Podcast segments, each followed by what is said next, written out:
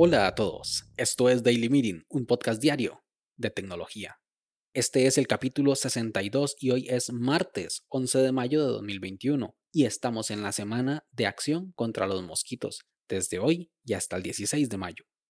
Mi nombre es Melvin Salas y en los próximos minutos hablaremos sobre el escándalo por reseñas falsas en Amazon. Así que, comencemos.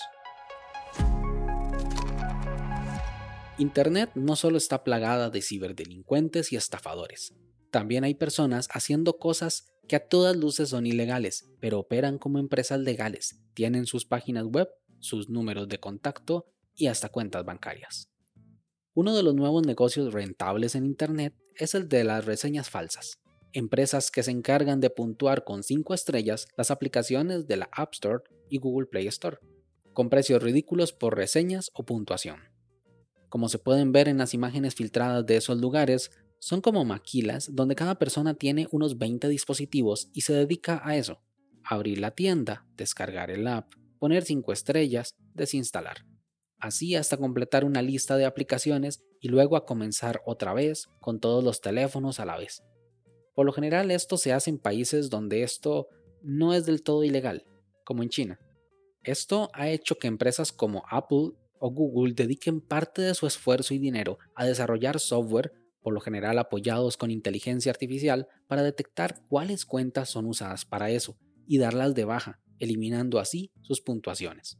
En ocasiones no dan de baja solamente la cuenta, sino también a los dispositivos enteros. Esta clase de actividades no solo sucede en las tiendas de aplicaciones, sino también en las tiendas de artículos como Walmart, eBay o Amazon, aunque en este mercado es un poco más complicado porque normalmente para poder dejar una reseña en Amazon es necesario haber hecho una compra del producto y haberlo recibido, y esto tiene un costo mayor. Que sea caro no significa que no exista.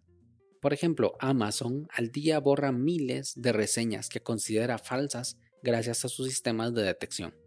Esto no es más que una de las evidencias de que la industria de la informática es una industria rota siempre con errores, brechas de seguridad, robos de información. Se vive un verdadero caos aquí adentro. Así como sabemos que hay gente mala en la web, también existe gente buena, personas que saben que los sistemas informáticos tienen fallas y en lugar de aprovecharse de ellos, brindan el servicio de detección para que las empresas puedan corregirlos y así evitar perder dinero, clientes o incluso todo su negocio. Una de ellas es Safety Detective, que es un grupo editorial de expertos en ciberseguridad, investigadores de la privacidad y revisores de productos técnicos que tienen una página web llamada safetydetectives.com, los cuales se encargan de probar, comparar y revisar antivirus, gestores de contraseñas, VPNs, y también brindan servicios de hacking de sombrero blanco, o sea, les pagas para que te hackeen con tu consentimiento con tal de probar tus sistemas de seguridad. O sea, al final unos pros que ayudan a que este sea un lugar mejor.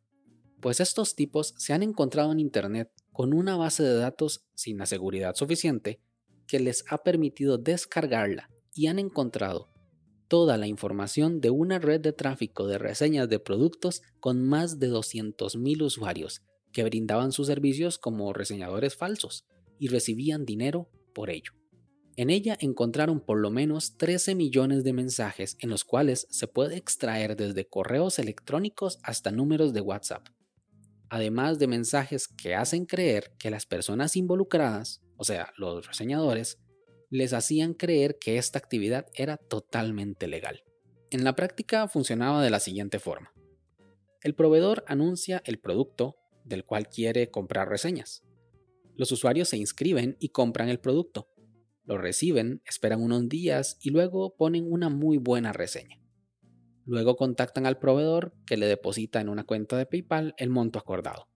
Dependiendo de la reseña y el valor del producto, podían desde pedir un descuento hasta el valor total de ese producto.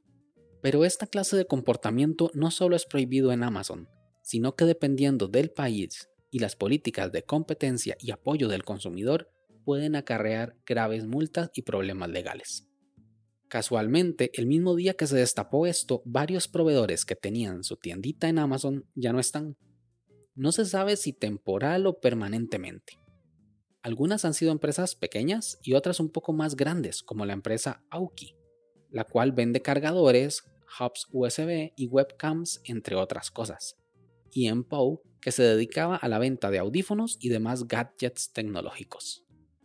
Aún sin un comunicado oficial por parte de Amazon ni de esos proveedores que por el momento siguen deshabilitados, no nos queda más que preguntarnos, ¿existe una relación? Personalmente los productos de Auki siempre me han parecido muy buenos y he estado a punto de comprar algunos a ojos cerrados desde Amazon más que nada por las reseñas positivas que tenían esos productos. Esto verdaderamente pone en jaque la validez de las reseñas y puntuaciones de las tiendas en Internet. Y si esta base de datos fue encontrada, ¿cuántas empresas más se dedican a esto? Dejo el enlace del reporte de Safety Detectives en las notas del capítulo. ¿Qué opinas tú? ¿Son creíbles las reseñas de estos productos o no? Sin más, este episodio llega a su fin. Recuerda dejar tus comentarios en Twitter, arroba Melvin Salas. Si quieres estar atento a los capítulos futuros, no olvides suscribirte desde tu aplicación de podcast favorita y también suscribirte a la newsletter semanal en melvinsalas.com barra podcast. Nos escuchamos mañana. Hasta luego.